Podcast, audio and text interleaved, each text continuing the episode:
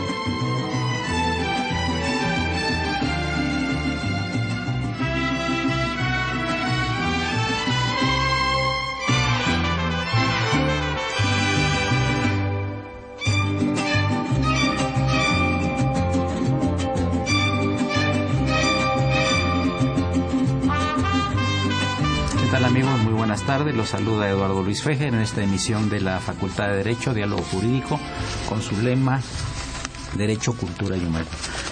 Pues un gusto tener a tres personalidades del mundo jurídico, muy destacadas todos ellos. Doy la más cordial bienvenida al doctor José Elías, José Elías Moreno Apis, presidente de la Academia Nacional, entre otras muchas cosas. Elías Romero Apis, claro, perdón. Este, es que me impresiona la personalidad del maestro Romero Apis desde hace muchos años. Es un, Muchas gracias. No se, no se puede concebir el mundo jurídico y académico sin la impronta, sin la presencia de José Luis Romero Apis. Muchas gracias por esta invitación, Eduardo. y bienvenido. La oportunidad de platicar contigo y con tu muy importante auditorio. Bienvenido. Y estar aquí en la casa de, de difusión de nuestra querida Universidad y Alma Mater. Muchas gracias. El doctor Juan Carlos Sánchez Magallán, presidente del Congreso Nacional de la Abogacía y también distinguido jurista y catedrático de la Facultad de Derecho. Gracias, mi querido maestro. Un gusto. Fejer. Tenerte aquí. Te recordamos desde que éramos estudiantes en la Facultad de Derecho, con mucho cariño, con mucho respeto, por supuesto. Muchas gracias. Por tu sabiduría. Qué barbaridad. ¿Mm? Muchas gracias. El doctor Germán Gallegos, secretario de Coordinación de la Federación Nacional de Abogados, distinguido jurista, catedrático de varias universidades, a quien también le doy la más cordial bienvenida. Muchísimas gracias. Pues amigos, el tema que traen nuestros invitados es un tema interesante. Creo que para todos los profesionistas, no nada más para los abogados, ¿no? Que es la colegiación y la certificación obligatoria, particularmente de nuestra rama que es de los abogados. Yo quisiera que nos eh, hiciera favor de introducir el tema y sus preocupaciones iniciales a Juan Carlos Sánchez Magallán, que ya tiene tiempo analizando este tema, que es tan complejo, quizá complejo de implementar, pero tan importante su implementación. Así es, mi querido Luis Eduardo, maestro Fejer. Mira, este es un asunto que ya estuvo regulado por ahí del mediados del siglo XVIII por alguna razón los liberales del siguiente siglo eh, borraron la figura de la, de la certificación profesional habría que hacer una investigación. Lo digo con toda franqueza. Yo no tengo el dato o los datos del por qué los liberales del siglo XIX este, quitaron la figura de la colegiación. Eh, este, obligatoria de los profesionales este, de los profesionales de la vida nacional. Mira, al respecto hay una iniciativa de ley. Todos sabemos que es necesarísima la, certificación más que la colegiación. Eh, la certificación sí es fundamental porque la vida actual del, del México moderno este, ha producido, y bueno, y las ausencias de dineros y recursos públicos en la construcción de universidades públicas ha provocado que eh, el tema de la educación se haya ido eh, a las universidades privadas. Ah, o sea, esto significa, han florecido decenas o centenas de escuelas privadas que se dedican a producir profesionistas. Muchas patito. Muchas patito. Esto, por supuesto, se traduce en que no necesariamente están produciéndolos con la calidad profesional necesaria.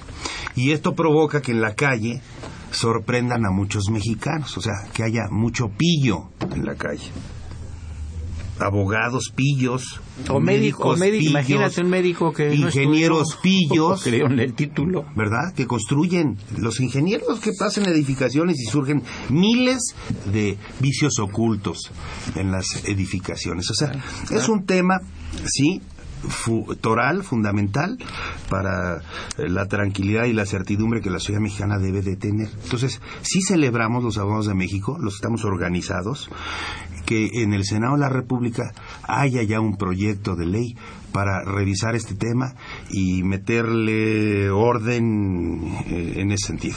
Eh, José Elías, ¿esto sería nada más eh, para los abogados o sería algo en general? Y si esta situación no determina que se esté poniendo, por ejemplo, en duda los estudios que hace una persona que termina, que hace una tesis profesional escrita o las otras formas de, de recibirse, y después de eso además hay que volverla a certificar. O sea, estamos poniendo en duda eh, los cinco años de estudios profesionales de un abogado, más el tiempo que se llevan a hacer la tesis, la recepción y todo, y que son cinco jurados o tres jurados los que están examinándolos y les dan el título. Resulta lo siguiente, Eduardo. Eh, y esto es un producto efectivamente de los cambios en los tiempos. Hace algunos años, el único productor de profesionistas que había en México era el propio Estado, a través de las universidades públicas. En esos momentos era efectivamente innecesario y hasta contradictorio, quizás absurdo, que el Estado se preocupara por recalificarse, es decir, si él había calificado a través de sus instituciones de educación superior a los alumnos y les había otorgado el título profesional correspondiente, luego entonces resultaba absurdo que el propio Estado los volviera a recalificar. Más absurdo incluso que fuera un órgano fuera del Estado, una asociación privada, una sociedad civil o una institución ciudadanizada. Pero ahora las cosas han cambiado. Efectivamente esto abarca todas las profesiones, pero tan solo en la nuestra, Eduardo, en materia de derecho, hay 1.800 escuelas de abogados en el país, de todas las calidades, de todas las características y hasta de todas las moralidades. Ahora es una urgencia calificarlos. De eso no cabe la menor duda y creo que en eso hay un criterio unánime, que habría que recalificarlos, recertificarlos. El problema va a ser quién los recalificaría o se recertificaría. Ahora, esta recalificación o certificación, después de haber obtenido el título, eh, tiene que ser una cuestión periódica. Nuestra profesión y muchas avanzan a una velocidad tan dinámica que hace que nosotros tengamos que volver a estudiar. Simplemente nosotros como abogados. Yo como dedicado a las cuestiones constitucionales y a las cuestiones de proceso penal. Esta es la quinta vez en mi vida que estoy volviendo a estudiar mi carrera. Estoy dando mi clase de garantías constitucionales aprendiéndola al mismo tiempo que mis alumnos, porque las garantías son nuevas. Es decir, eso obligaría a una recertificación, si quieres, por lo menos cada cinco o cada diez años. ¿Y qué, qué te puedo decir de medicina? ¿Qué te puedo decir de ingeniería? ¿Qué te puedo decir de tantas ciencias? De electrónica. Que un título otorgado para un ingeniero electrónico hace 20 años, por sí solo y no te serviría de nada tendría que ser recalificado, recertificado con la periodicidad que la sociedad demanda para abastecerse de profesionistas limpios, eficientes y útiles. Antes de dar la palabra al doctor Germán Gallegos, que es secretario de coordinación de la Federación Nacional de Abogados, le repito a nuestro auditorio los teléfonos en cabina 55 36 89 89, repito 55 36 89 89 y LADA sin costo 01850 52 688. LADA sin costo 01800 50 52 688. Llámenos. Germán, ¿esto sería solo para los litigantes? Porque hay gente, por ejemplo, que, se, que se dedica, trabaja en relaciones exteriores, trabaja en la Procuraduría, trabaja en la Secretaría de Salud como abogado, etcétera. ¿Iría más hacia los litigantes? ¿Cuál es tu opinión al respecto? Mira, Eduardo, yo creo que esto, eh, tanto el tema de la colegiación por un lado y la certificación por el otro, eh, más bien debe ser eh, universal. Es un tema universal. No solamente en el caso particular que tú mencionas, los abogados litigantes o de alguna manera eh, dedicados al servicio público. Yo creo que esto debe ser universal. Todos, todos, en nuestro caso particular los abogados, considero deben estar sujetos a esto. Y aquí, ahondando un poquito con lo que acaba de mencionar Pepe, Pepe Elías, yo te quisiera hacer dos comentarios. Para mí hay dos líneas de visión en este tema de la colegiación y la certificación. Por un lado, si bien es cierto, como lo menciona José Elías, anteriormente era el Estado el único productor de profesionales. Las escuelas públicas, pues eran la que a la inmensa mayoría asistimos o asistíamos todos los mexicanos. Así es. Hoy actualmente más de 1.800 escuelas nada más para abogados, y que lamentablemente, y lo digo eh, con todo el respeto, pues algunas de ellas con muy dudosa capacidad. Llama la atención hoy los anuncios que aparecen en los diferentes medios de comunicación y en panfletos y en pósters, o sea, en donde ya eh, son universidades y son programas en línea. Son negocios, Sí, así es, negocios particulares. así es. Y en un año, máximo año y medio, obtienen un título. Y te doctoran también, Sí. te ofrecen el doctorado, Así Dios mío. es, A distancia. es, A distancia, sí. Así es. La maestría, el doctorado y todos los demás- Postdoctorado y todo, demás. todo lo que te puedas imaginar. Por un lado, eso es un tema de verdad, si bien es cierto, eh, alguien nos diría, bueno, pues hay que dar la oportunidad a todos. Ah, no, me queda claro, me queda claro que todos debemos tener y tenemos el derecho a prepararnos y a tener una profesión, pero también tenemos el derecho a estar bien preparados, porque tenemos un compromiso con la sociedad. Claro. Por un lado los abogados litigantes, pero también los que de alguna manera hemos estado en el servicio público, creo que tenemos un compromiso aún más fuerte. Y la otra visión, Eduardo, que yo te quería comentar, hoy también la globalización, hablamos otra vez del tema de la globalización, nos obliga a los abogados, a los profesionistas en México, a estar al día. Lo mencionaba Pepe hace unos momentos. Totalmente. Él dice, yo he estudiado mi profesión cuatro o cinco veces. Claro, mm, claro. Todo el tiempo le estudio.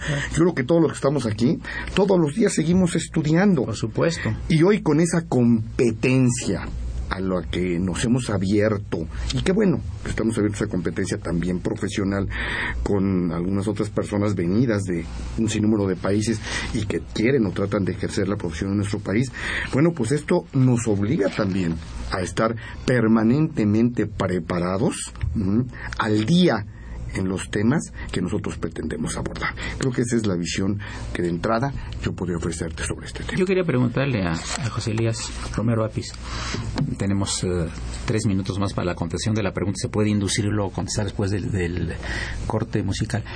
¿No creen ustedes que, y tú especialmente, José Elías Romero Apis, que se ha perdido eh, en los abogados ese sentido de, de la cultura que teníamos en los abogados del siglo XIX, que eran poetas, que eran dramaturgos, y también muchos del siglo XX, sobre todo en la primera, los primeros 50 años del siglo XX, que, que, que eran gente sumamente preparada, no solamente eran juristas, eran gente de cultura, y ahorita es tal el grado de especialización que, que, muchos de nuestros jóvenes egresados no saben ni en qué mundo viven, no leen ni los periódicos. No sé qué opinas al respecto. Desde luego que sí, era una de las profesiones más identificadas con la vida cultural. Es una de las tres grandes profesiones madre de la cultura universitaria. Eh, eh, y hasta hace un siglo eh, letrado era sinónimo de abogado. Claro. Es decir, letrado le llamaban al profesional del derecho. Claro. Es decir, como una idea, como una aproximación a su eh, eh, fraternidad con la cultura, con las letras, con el arte, con la filosofía y con muchas otras disciplinas del saber. O sea, debía ser esta una carrera, aparte de la especialización, una carrera culta. Claro que sí. No se puede ejercer bien la abogacía sin una idea muy clara de lo que es la cultura y de lo que es el hombre. Yo le digo a mis alumnos que el abogado no se agota en los códigos.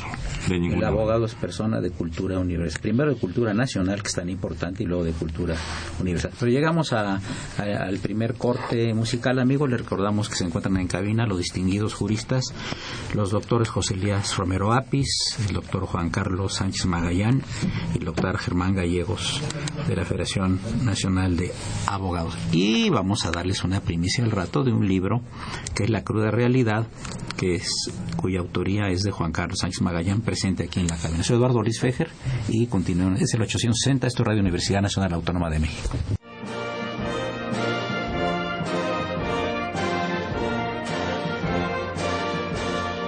Su opinión es importante.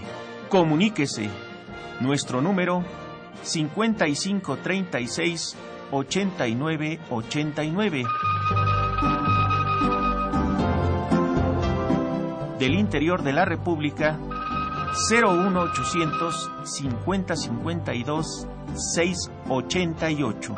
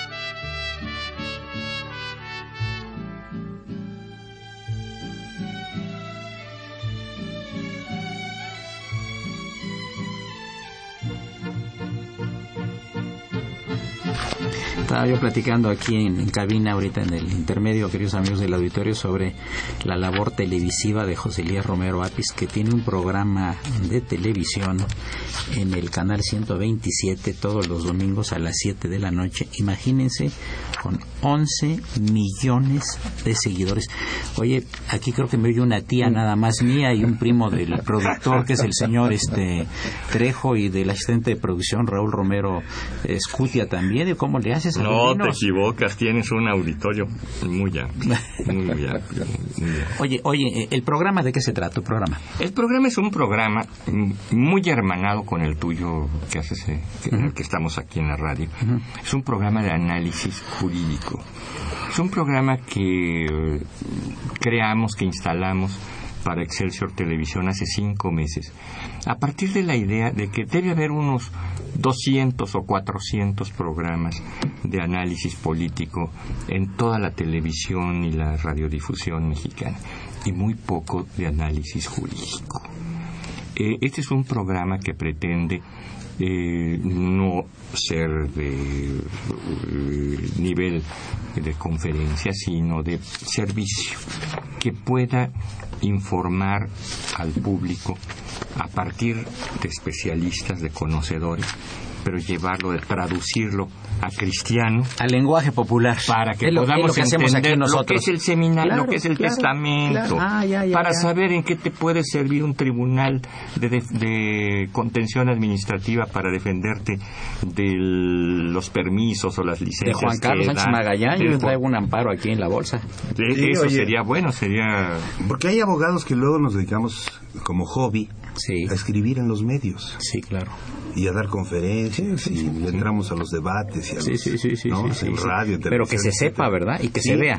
Y luego también, bueno, pues como, como seres humanos que somos pensantes, criticamos luego mucho al poder cuando se equivocan y cuando lo hacen bien, pues los festejamos, los celebramos.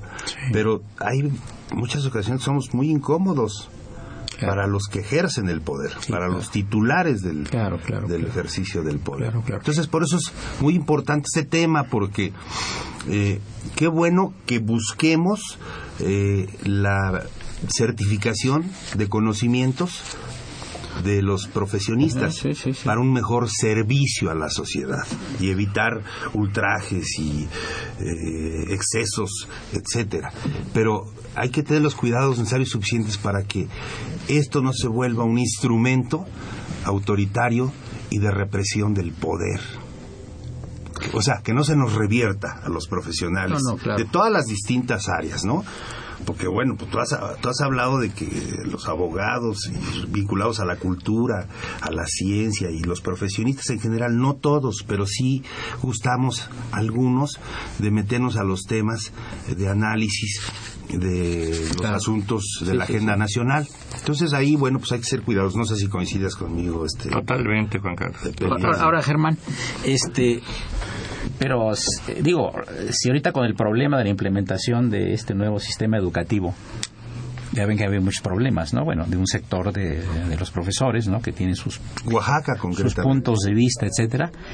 Aquí puede también podemos tener eh, temer que se politice esto que es totalmente académico y que es en bien de la sociedad mexicana. Que vaya a saber un abogado que esté certificado, que sepa su materia, que vaya a saber a un médico que realmente esté también. Los médicos tienen algún tipo de certificaciones, tienen algunas organizaciones para certificarlos. ¿no? Ellos ya lo Han acostumbran, ¿no? avanzado más que otras más. profesiones. Sí, exactamente. Qué bien. ¿Cuál es tu punto de vista? Germán. Sí, yo creo que aquí lo mencionaba Juan Carlos hace unos momentos, Eduardo. eh, el focus es el poder dar un buen servicio a los ciudadanos. Ese es lo que no debemos perder. El focus es que la persona que sea la profesión que sea, acuda a solicitar los servicios de algún profesionista, llámese abogado, llámese médico, llámese contador, ¿sí? en fin, arquitecto, tenga la seguridad y la certeza de que va a recibir a cambio un servicio verdaderamente calificado y profesional.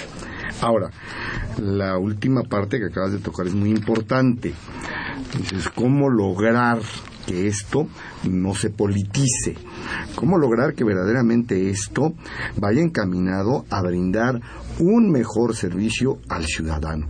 Bueno, yo creo que ese es, ese es el.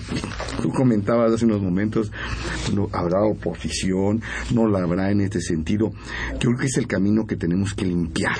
Precisamente es que esa profesionalización y esta colegiación busque como objetivo fundamental el que los profesionistas estemos verdaderamente capacitados para responder a la ciudadanía en el mejor de nuestros términos y conocimientos. Porque, por otro lado, como bien lo mencionaba Juan Carlos y Pepe en sus intervenciones, eh, y haciendo alusión a este último comentario tuyo, no debemos, no podemos permitir que esta colegiación y que esta certificación tenga tintes políticos. Mm, Y tampoco, yo creo que ahí tenemos que llegar, que esta certificación, de alguna manera, se pueda convertir en una especie de patente de corso para algunos cuantos y que de esta manera se vaya a coartar la libertad de profesión de todos y cada uno de nosotros. Bueno, yo le voy a preguntar a José Luis Romero una cosa que quiero que medite ahorita, mientras yo doy algunos, algunos este, mensajes del auditorio. La pregunta, ¿qué pasa si un abogado se ampara o un médico se ampara? Con, contra esta posible ley que vaya a ser de colegiación y certificación obligatoria. Es decir, yo hice mis estudios en la Anáhuac, en la Ibero, me dieron un título, estoy registrado en la Dirección General de Profesiones, tengo mi cédula. ¿Quién o con qué derecho? ¿Cómo? ¿Quién me va, quién me va y ahí, ahí está lo del amparo. Bueno, te lo dejo para meditarlo ahorita.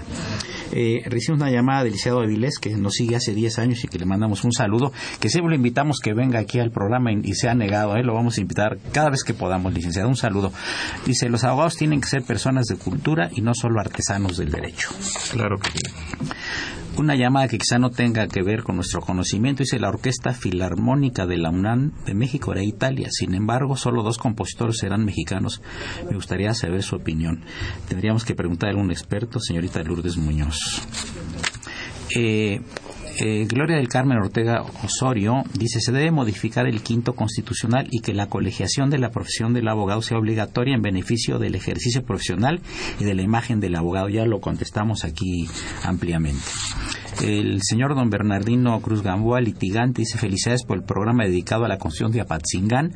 Ojalá tengan una segunda parte. Tuvimos un programa muy interesante de, con dos historiadores. Una duda. En esa constitución se daba el nombre a nuestro país de la América Mexicana. En la constitución de 24, el nombre de Estados Unidos Mexicanos. En la constitución actual, ¿en dónde aparece el nombre oficial de nuestro país? No sé si quieras en dos minutos contestar esta.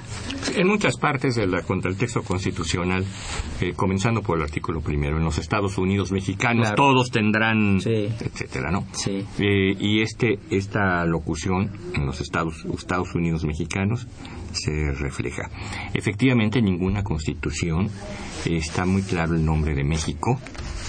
Eh, incluso cuando la, eh, el movimiento independentista no estaba todavía muy claro el nombre que se le habría de poner a la futura república. Morelos, que fue el más acertado en el diseño, que soñó, que adivinó, que profetizó, que premonizó cómo sería el México eh, independiente, no le vio nombre.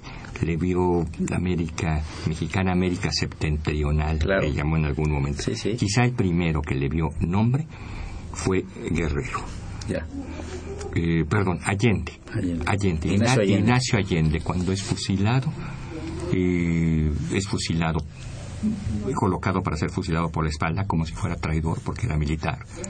Al momento que calcula que viene la descarga, se voltea para recibirla de frente y grita por primera vez, ¡Viva México! Qué interesante, ¿eh? Qué interesante. Esto es, esto es realmente interesante. ¿eh? Pues amigos, llegamos a la parte media del programa. Les recordamos que se encuentran aquí en cabina los distinguidos juristas José Luis Romero Apis, presidente de la Academia Nacional, el doctor Juan Carlos Sánchez Magallán, presidente del Congreso Nacional de la Abogacía, y el doctor Germán Gallegos, secretario de Coordinación de la propia Federación Nacional de preguntarle a abogado Eduardo Luis Fejer. Esto es el 860, esto es Radio Universidad Nacional Autónoma de México. Continúen con nosotros, gracias.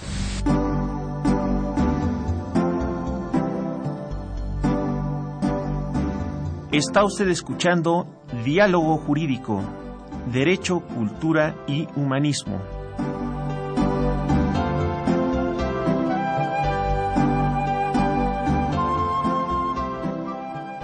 A través del 860 de AM. El alma mater del cuadrante.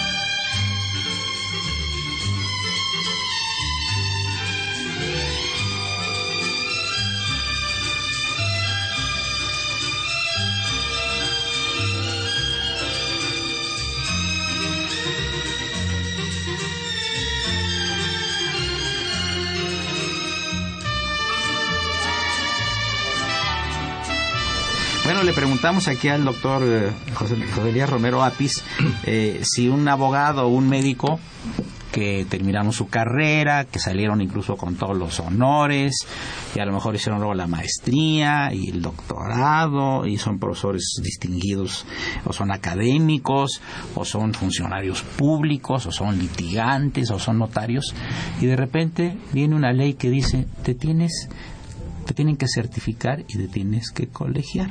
Y entonces esta persona, el abogado el médico, se amparan. ¿Procedería? Bueno, un amparo, como todo nuestro público lo sabe, procedería en caso de que hubiera alguna violación constitucional. Eh, es posible que sí, como en todo proceso legislativo, se pudieran cometer irregularidades constitucionales.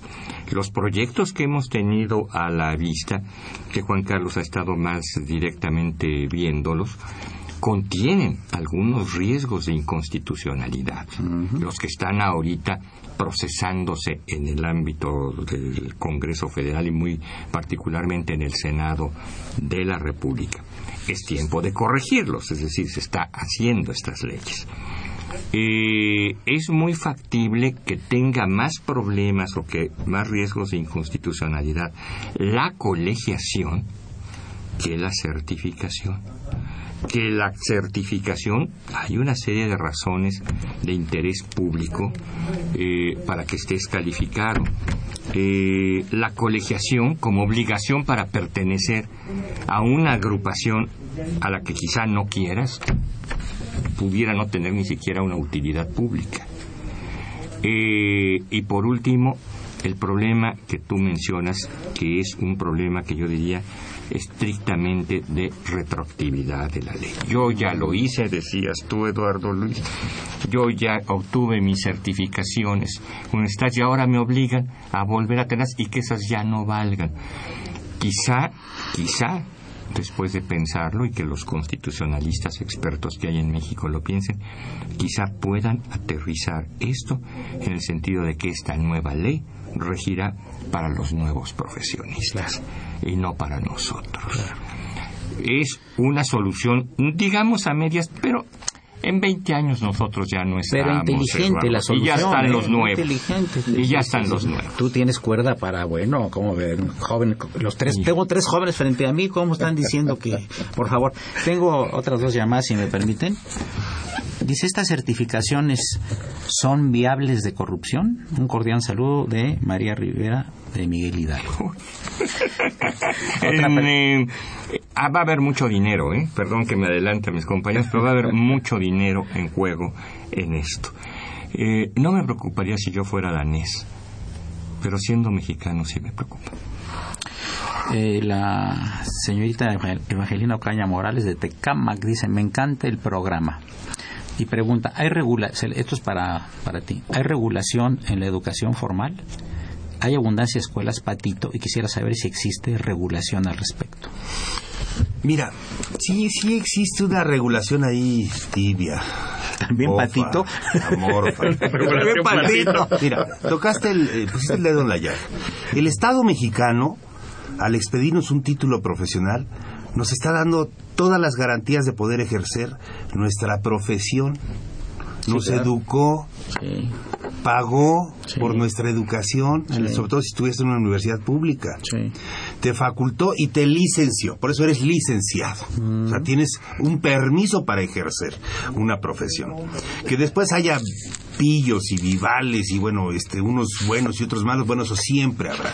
Entonces, cualquier esfuerzo en este sentido es muy bueno para evitar eh, estarle, que le estén viendo la cara a mucha gente. Porque luego por eso dicen, ah, es que un abogado, no, qué horror, ¿no?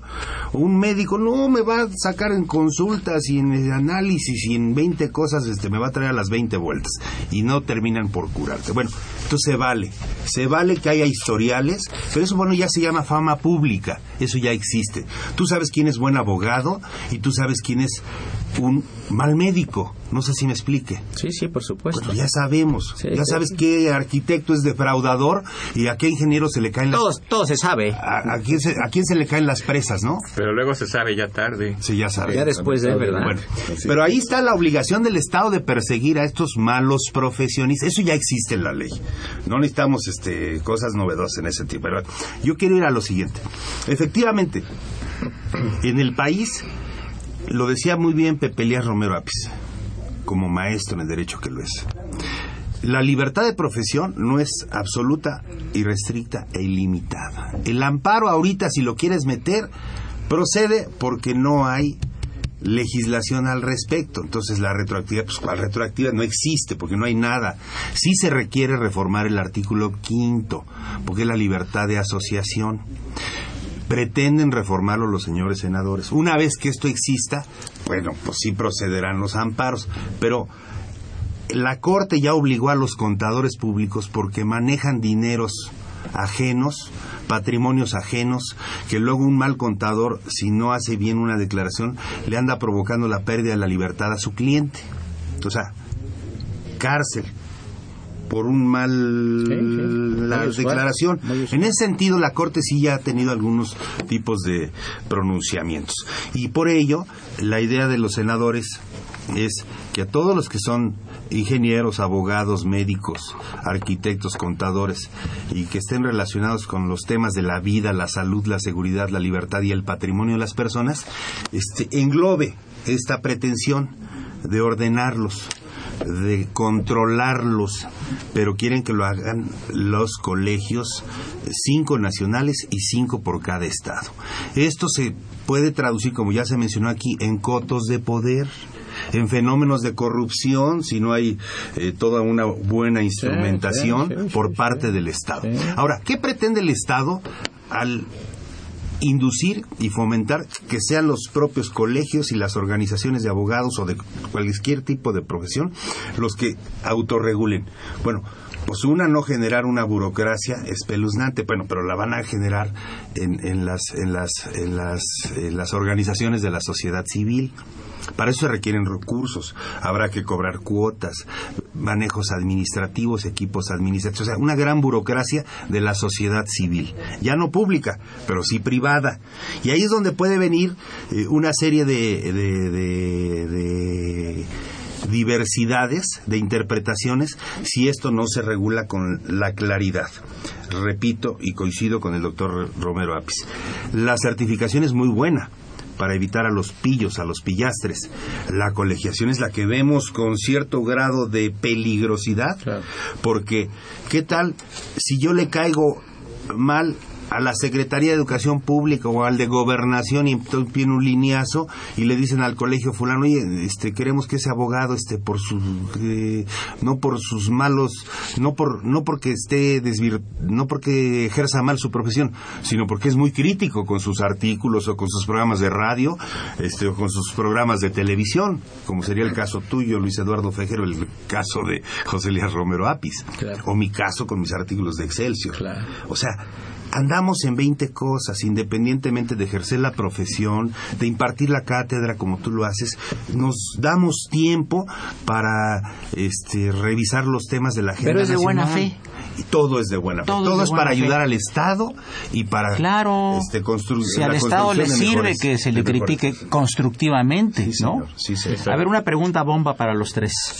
Lo manda Blanca Quintero, enfermera jubilada. Pregunta que si también van a certificar a los diputados y a los senadores.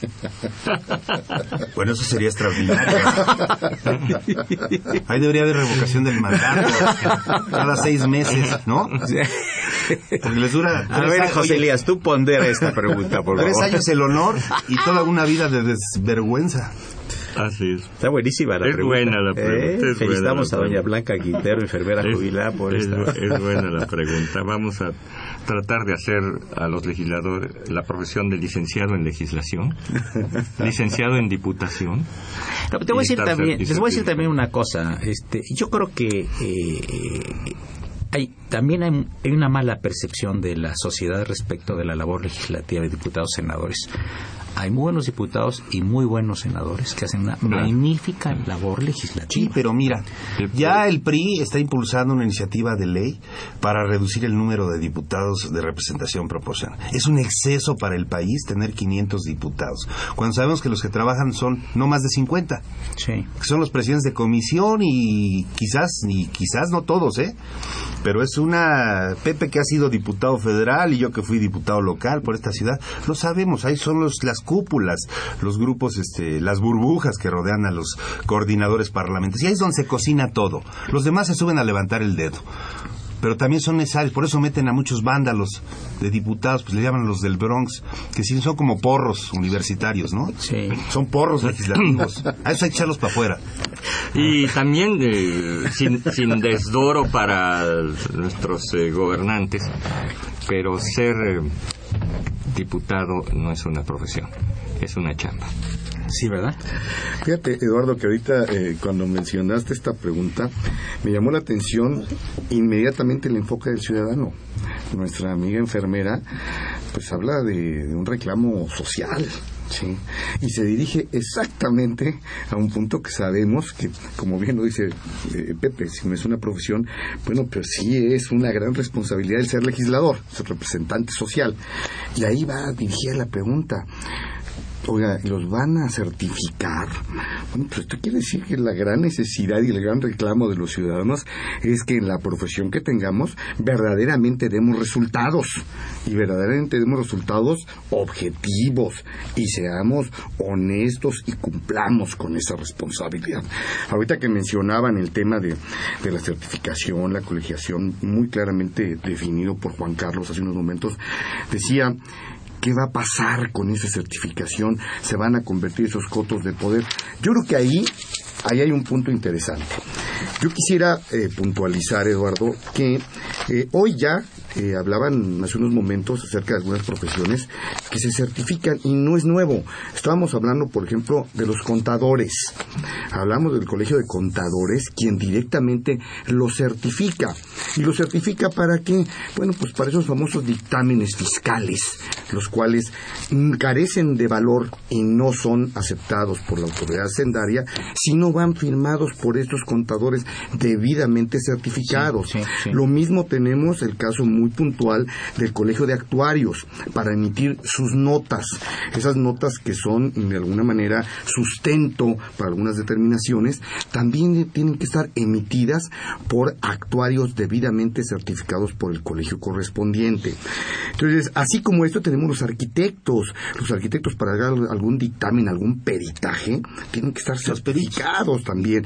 Entonces, esto no es algo nuevo, esto es algo que la sociedad y nuestro mundo ha ido exigiendo la capacidad profesional cada vez más clara y más contundente de los que somos profesionistas. Ahora bien, si ampliamos este universo, como bien lo mencionaba Juan Carlos en la propuesta de esta ley, estamos hablando ya de profesiones que tenemos una gran responsabilidad con la vida, con la salud, con el patrimonio, con la libertad de los ciudadanos.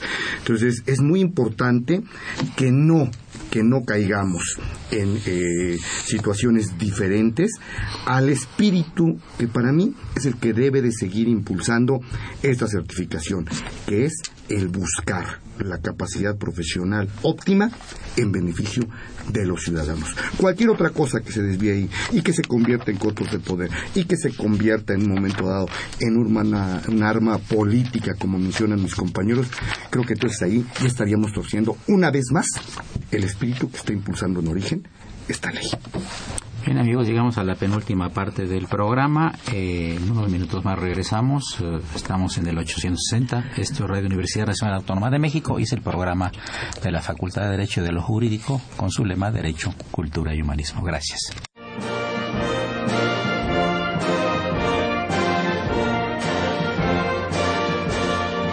Su opinión es importante. Comuníquese. Nuestro número 5536 8989. Del interior de la República 01800 5052 688.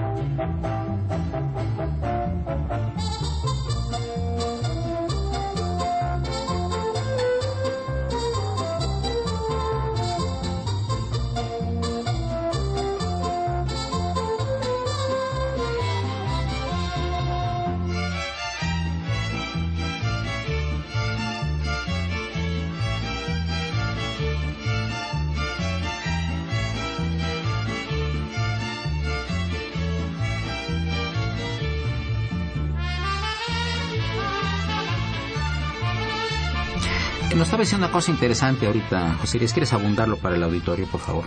Lo importante que es que estos sistemas de calificación funcionen antes de que actúe el profesionista. Sí, sí, sí. Eh, porque eh, en realidad, después de que actuó, a veces ya no hay remedio. Tú te enteras de que el ingeniero te defraudó el día del temblor. Te enteras de que el médico, que el médico te engañó el día del velorio. Sí, sí. Y te das cuenta de que tu abogado te timó el día de la sentencia. Es decir, y cuando hay sentencia, cuando hay velorio y cuando hay temblor, ya no hay remedio. Es muy difícil hacer algo, ¿verdad? Así No, es.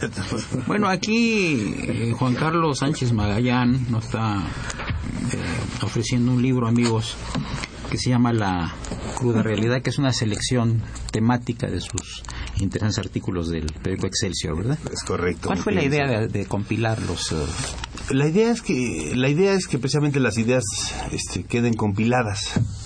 El desarrollo, o sea, mis artículos es un semana a semana de los temas que a mi juicio he considerado han sido los más sobresalientes o los dignos de reflexionar, ¿no? En las eh, páginas editoriales del periódico Excelsior, donde gentilmente sus dueños nos permiten ahí expresar nuestras reflexiones.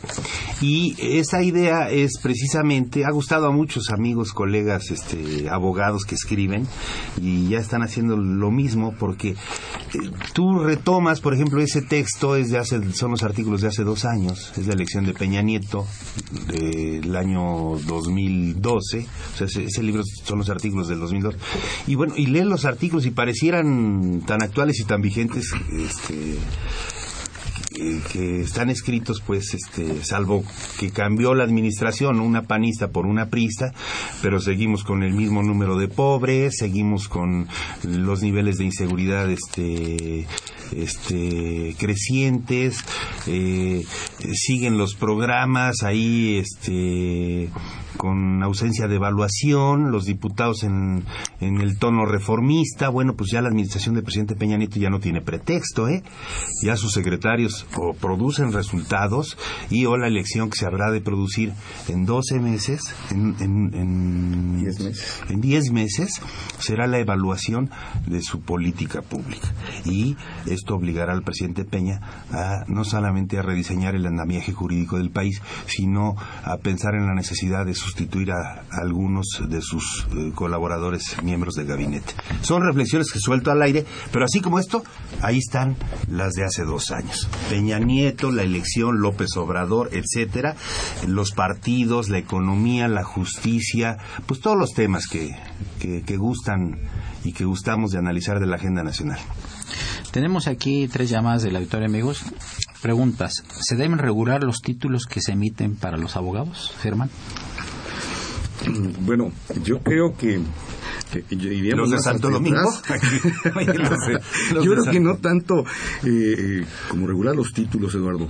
Eh, recordemos que todos los programas, los programas que se presentan para ser aprobados, los famosos reboes que se presentan y se ponen a consideración de las autoridades educativas, deberían de ser muy, muy bien calificados, muy bien auscultados, para que las personas que terminan los estudios y pretenden titularse y obtener después una célula profesional para el ejercicio de la misma, pues realmente tengan la capacidad para hacerlo.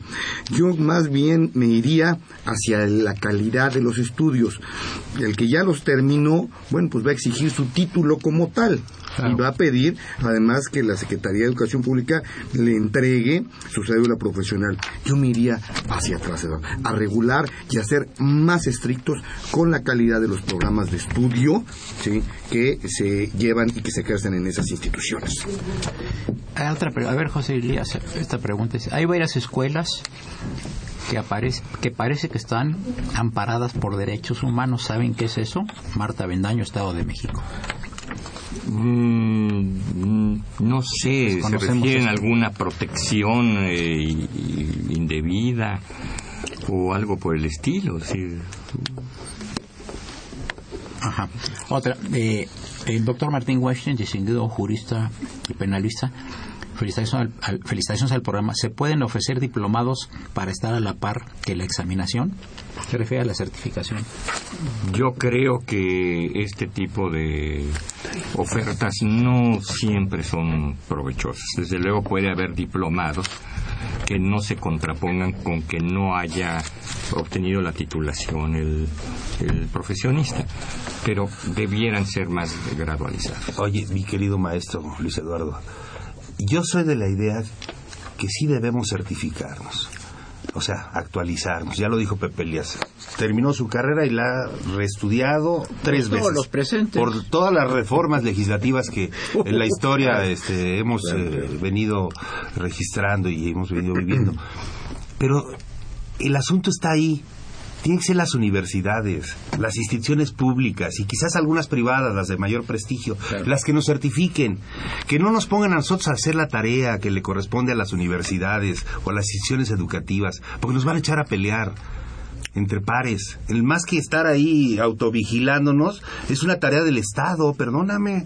Y nos van a hacer, nos están haciendo que hagamos el trabajo sucio para que después, ah, no, pues este, tú te portaste mal, te quito eh, la posibilidad de seguir ejerciendo tu carrera. Entonces, bueno, pues ya te van a odiar. Tú le das vista a la, Procuraduría y a la Secretaría de Educación Pública, etcétera, y ya entonces el Estado hace su tarea de quitarte tu, tu licencia tu título y bueno, estamos haciendo, nos quieren hacer que, hagamos el trabajo sucio, que, que, sean las universidades las que nos certifiquen y que nos den la posibilidad de actualizarnos mediante cursos, diplomados, eh, propedéuticos, cursillos, como le quieran llamar. Ahí está la inteligencia natural del país y de la nación en las universidades sí regresemos los profesionistas a las universidades a, actualizarnos en conocimientos. Yo soy de esa idea, perdón. Por... Pues amigos, llegamos a la parte final. Nada más una, una última mención de María Luisa Núñez Rosales de Cuautitlán Izcalli, que felicita al programa, que es la primera vez que lo escucha. Ojalá nos siga escuchando todos los, los eh, lunes de 12 a 1. Pero también que vean el programa de, del maestro José Elías Romero Apis, que es todos los domingos a las 7 de la noche en el canal 100... 127 de Sky y de Cable. Van ustedes a ver que tienen un conductor de lujo porque es uno de los juristas más destacados de nuestro país a nivel nacional y a nivel internacional. Bien amigos, llegamos al final del programa. Yo quiero agradecer muy cumplidamente la presencia de mi querido y admiradísimo amigo José Elías Romero Apis, presidente, entre otras muchas cosas, de la Academia Nacional. Si, si leo el currículum de los presentes, tendríamos tres o cuatro meses cada lunes de 12 a 1 y no terminaríamos. Gracias, este, José Elías, por tu presencia y comentarios. Al doctor Juan Carlos Sánchez Magallán, mi afecto, mi agradecimiento, presidente del Congreso Nacional de, la Abogacía. Muchas gracias. Distinguido autor de La Cruda Realidad, un libro eh, que se puede conseguir en dónde. Es para regalarlos a los amigos. ¿Ah, regalo en las conferencias. ah, sí, porque hablaron del auditorio que si había libros para regalar. Ah, te dejo unos para tus eh, radioescuchas, sí, ah, claro. Perfecto. Pues será uno solo porque es un solo radioescucha el que tenemos, pero ah, no solo, un solo programa. un solo, un solo, un solo del. Pero dejo ahí unos cuantos por sí. ¿Eh? Germán Gallego, es un gusto tenerte aquí, secretario de coordinación de la Federación de Abogados. Muchas gracias, un gusto tenerte aquí entre nosotros. Egresado muy distinguido también de la, de la Facultad de Derecho. Bien, amigos, pues una operación de Socorrito Montes que cuando Socorrito se duerme es que el programa no le gustó, pero estuvo así, mira, con los ojos de plato. Le gustó mucho el programa. Gracias, Socorrito, con el afecto de siempre. La imagen de, siempre grata del padre Cronos, don Francisco Trejo y los asistentes de producción, don Raúl Romero Escutia y don Fedo Guerrero.